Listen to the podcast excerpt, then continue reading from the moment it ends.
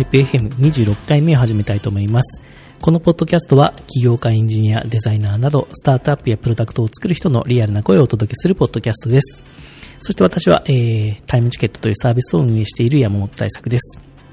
え今回タイトルなんですけども、え EOS の特徴とは開発者ダニエル・ラリマーの思想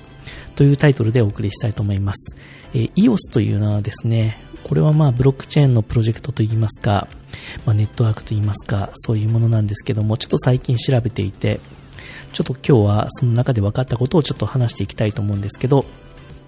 で、EOS っていうと有名なのはですね、あの ICO というその資金調達で、えー、昨年から今年にかけて、えー、1年ぐらい長期間にわたってやってたんですけども、えー、4300億円、まあ、その当時のレートにはなるんですが、に4300億円を集めて、まあ、クラウドセールが終了したというようなニュースがあって非常に話題になったプロジェクトですね。で、EOS っていうのはそのどういうプロジェクトかっていうとですね、基本的にはあのイーサリアムと、まあ、同じようなプロジェクトになって、そういうスマートコントラクトを動かすためのプラットフォームですね、そういう非中央集権的なアプリケーションを動かすためのプラットフォームで、で、イーサリアムと比べて、えー、特徴だと言われているのが、そのスケーラビリティの問題をですね、えー、解決しているというふうに言われているんですね。で、イーサリアムは、まあ、今のバージョンですとそんなに、えー、ブロック生成の時間とかトランザクションを裁くその、えー、能力がそんなにないんですけども、えー、EOS はですね、そのブロック生成とかトランザクションのそのスピードがすごく速いと。で、そのトランザクションで、まあ、イーサリアムはそのガス代というのが、まあ、ユーザーが支払っていくことになるんですけども、EOS はそのトランザクションのところの、えー、手数料がないというような形になってますね。ただ、その EOS はそのアカウントを作成時に、えー、手数料がかかるというのが、まあ、イーサリアムはそこがないですから、そこが間違いといえば違いになってます。まあ、そんな感じでその EOS というプロジェクトなんですけども、まあ、今回ちょっと一番語りたいのがですね、まあ、その EOS を作った人がどういう人なのかということで、で、作った人がですね、ダニエル・ラリマーという人なんですね。えー、35歳の方で、えー、経歴はですね、バージニア工科大学を出て、まあそこの中でですね、あの、経済学とコンピューターサイエンスを学んだと。で、もともとはお父さんに、えー、そういうプログラミングを教わって、この学生時代なのか、高校生ぐらいなのかちょっとわかんないですけど、そういう、えー、なんか VR のそういうスタートアップを作ったみたいな、そんな経歴も紹介されてました。で、何社か、え会社も作っていて、え一番最初の、えー、広まったプロジェクトっていうのがビットシェアーズというですね、分散型のその金融のプラットフォーム、これ2014年にリリースされてますね。で、その後に、え、2016年に、え、前回のポッドキャストでも話しましたけど、その Steam というソーシャルメディアのプラットフォーム、そして Steamit というその非中央集権的なアプリですね。そこのプロジェクトも、えー、開発して立ち上げていると。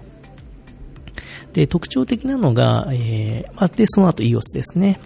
で、EOS を2018年の今年の6月ですね、にメインデントでローンチしているとい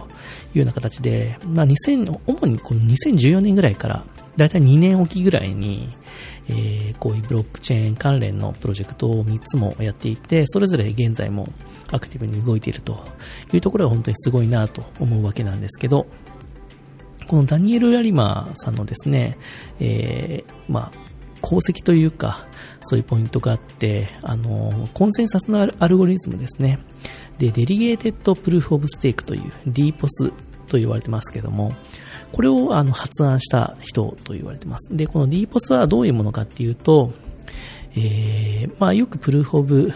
Work とか Proof of Stake っていうそういう consensus algorithm はありますけども、この Delegated Proof of Stake の特徴はですね、まあ、とにかくその、やっぱりさっきも scalability 問題を解決したという話がありましたけど、まあその、よりこう早いえー、承認をしていくための、えー、そのアルゴリズムで、まあ、プルフオブステークの発展系のそういう認証の形式だというふうに言われていますね。で、こう間接民主制のような形でですね、そのネットワークの中で、まあ、あるトークン持ってた保有者が誰に取引認証させるかっていうのとののその投票権をえ、その自分の保有量に応じて得ることができて、で、この人にしますというふうな形で投票していくと。で、EOS とかだと、まあ、その21人という人がブロックプロデューサーとしてその投票で選ばれて、その人たちがどんどん承認していくというような、そんな仕組みでですね、えー、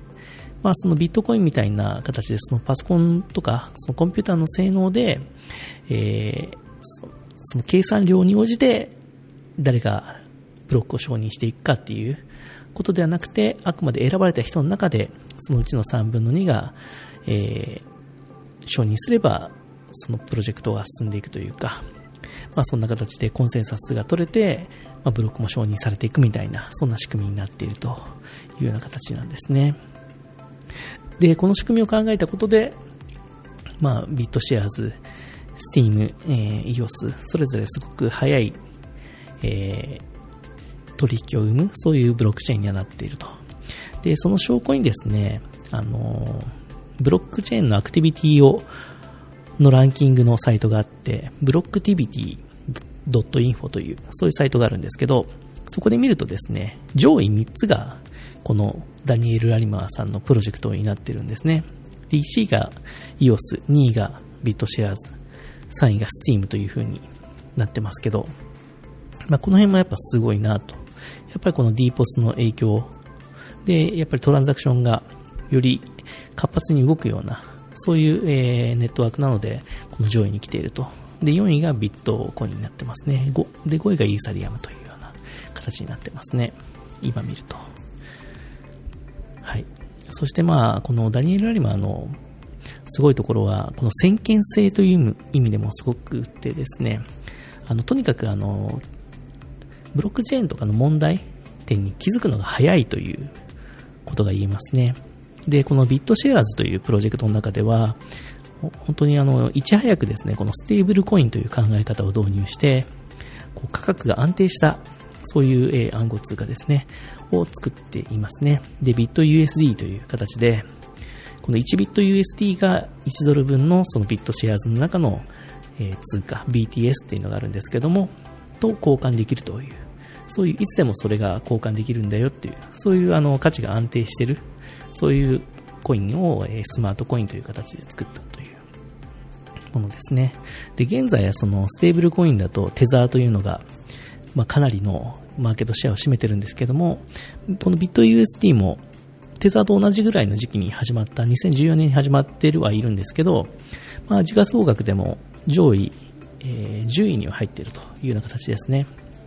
で、ステーブルコインもたくさん出て、あんまりアクティブなものは半分以下ぐらいになってるみたいなんですけども、ちゃんとこう生き残ってるのはさすがだなということで、この早期にやっぱりステーブルコインの必要性に気づいたこのダニエル・ラリマンは本当にすごいなという気がします。そして、まあ、スケーラビリティに関してもですね、この先見性があるというか、そういうエピソードがあるんですけど、まあ、2014年にこのアメリカのマイアミで、えー、そういうビットコインか何かのそのカンファレンスがあって、そこであのイーサリアムの創設者のビタリック・ブテリンが、まあ、イーサリアムについて、まあ、初めてぐらいのタイミングでこう、公でこうプレゼンしたという、そういうなんか伝説的な会があるみたいで、で、その会場の、ビタリックが話し始めた時は会場で半分ぐらいしか人がいなかったんだけど、その発表が終わる頃には満員になって、その発表が終わった後も、もう質問攻めに合うみたいな、っていうのはそういう会だったらしいんですけど、それがまあ2014年にあって、で、その時に、えー、そのダニエル・ラリマーもその会場にいたみたいで、彼は当時さ多分あのそのビットシェアーズをやってる頃なんでしょうけども、でそこでこうビタリックに対してですね、このスケーラビリティの問題について指摘して質問してるというのがこの YouTube でも残ってて、あのー、まあ、この後、そのイーサリアムはもうどんどん広まっていって、まあ、大きくなっていくんですけども、2017年の年末に、あの、イーサリアム上のゲームで CryptoKitties という、こう子猫を育てていくようなそういうゲームがあって、それがむちゃくちゃ流行って、その CryptoKitties がむちゃくちゃ取引を行ったおかげで、他のもう全体的な、イーサリアム全体的なそのトランザクションがすごく遅くなるみたいな、そういう問題が昨年末にあって、まあ、そういう CryptoKitties 問題、そういう CryptoKittyーズみたいなそういうえー、DAP が生まれたら遅くなるんじゃないかみたいなそういう質問をこの時にしてるみたいなところでそういうクリプトキティーズ問題を予見してるみたいなところも伺えるという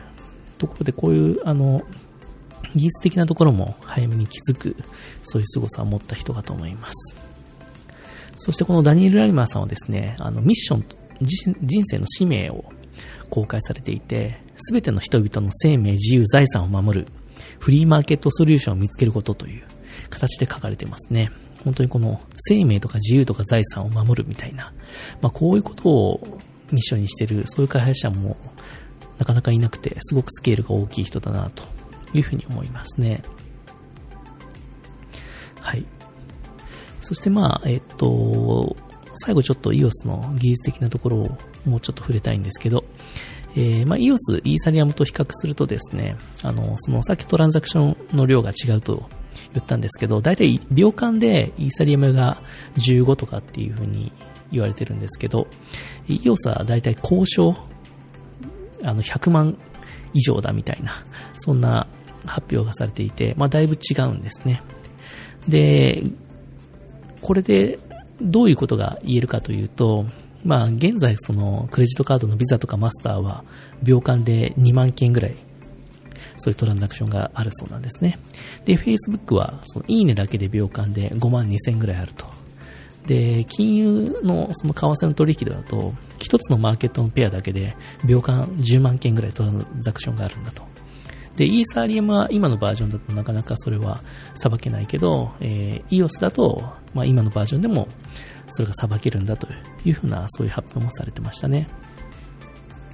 で、EOS とイーサリアムの比較で言うと、あの、そこに載ってるその DAP の数ですね、非中央集権的な DAP の数も、まあ、現状の比較になるんですけど、DAP レーダーというサイトで見ると、まあ、EOS の方が、えー、DAU、アクティブユーザーが多い DAP が多いですね、今のところは。1000を超えてる DAP の数が EOS だと、えー、8つ、9つぐらいあって、イーサリアムだと、えー、2つぐらいですかね。というふうに、ちょっと、まあ、EOS の方がアクティブなユーザーが多い DAP が多いという感じですね。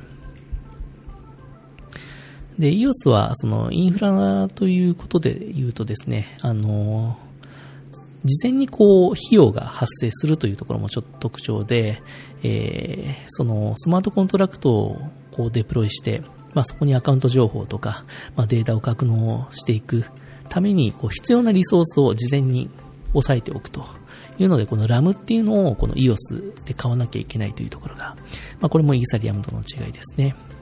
で、あと、そこのブロックチェーンで EOS 上でそのトランザクションを送信するときに、えー、その CPU とネットワークというのも事前にこれを、えー、買っておくというか、押さえておくっていう必要があって、これはあの EOS でこう stake するっていうんですけど、えー、事前にこの量だけ stake しますと。で、この CPU とネットワーク用としてこの stake した EOS は、まあ、使わなくなったらこの戻ってくるというような、そういう仕組みになっているという形です。ですので、まあ、イーサリアムとかだと、 contract を deploy するときに、まあ、ガス代を支払って、まあ、あとはトランザクションのたびに、その、 contract を利用した DAP のユーザーがガス代として払っていくというような、そういう仕組みですけど、EOS は、まあ、その DApp の運営者、開発者が事前にその RAM を買って、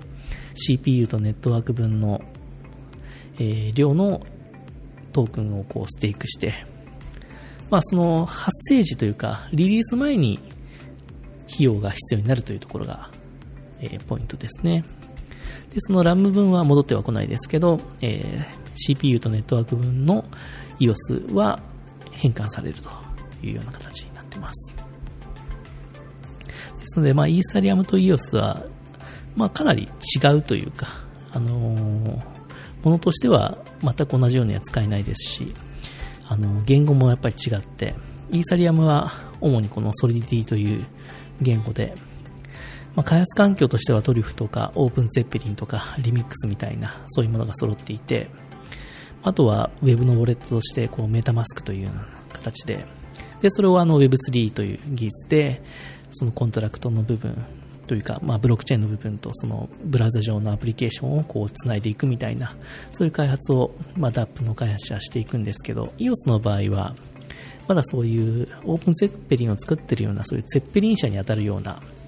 存在というか、まあ、コンセンシスっていう会社のような存在が、まあ、あるっちゃあるんですけど、まだそんなにあの、ブロックワンっていう会社があるにはあるんですけど、あのそんなにこう開発リソースが潤沢に揃っているとはまだ言えない状況かなというふうに思います。ですので割とこう EOS 上で動く DAP を作ろうとするとなかなかこう特に日本語の情報はなかなかないのでちょっとまだ現状だとかなり難しいかなというふうには思います。はい。そんな感じで、えー、今日は、えー、EOS の紹介と、まあその EOS を作ったダニエル・ラリマーの紹介をしました。個人的には本当に先ほど言ったこのダニエル・ラリマーの、まあ、開発者としての凄さと、まあ、先見性と、やっぱりこの経済に関する知識と自分の技術力を組み合わせた、そういうなんか新しい開発者だなという気がしていて、本当に新しい世代の起業家であり開発者であるなというふうに思っています。ちょっとこのダニエル・ラリマーなんか2年おきに何か新しいプロジェクトを発表するので、なんか EOS の次もまた何か考えてるんじゃないかなと。2020年あたりにまたなんかに新しいプロジェクトをやるんじゃないかなということで、ちょっと気になる存在ではあるので、引き続きこうウォッチしていきたいなというふうに思ってます。はい。今回は、えー、そういうわけで、えー、EOS の特徴と、えー、ダニエル・ラリマーの思想ということで紹介しました。えー、このポッドキャストではですね、まあちょっと最近こういうブロックチェーン関連というか、暗号通貨関連の話題が続いてますけども、引き続きこういうちょっと新しめの暗号通貨プロジェクトの紹介とかはしていきたいなというふうに思っています。えー、このポッドキャストへのお問い合わせ、ご感想、ご質問、ご要望は、公式サイト www.prototype.fm のお問い合わせからメッセージしてください。Twitter の場合は、シャーププロトタイプ FM をつけてツイートしてください。iTunes ストアでのレビューもぜひお願いします。というわけで、えー、ポッドキャスト第26回、ここで終わりたいと思います。ありがとうございました。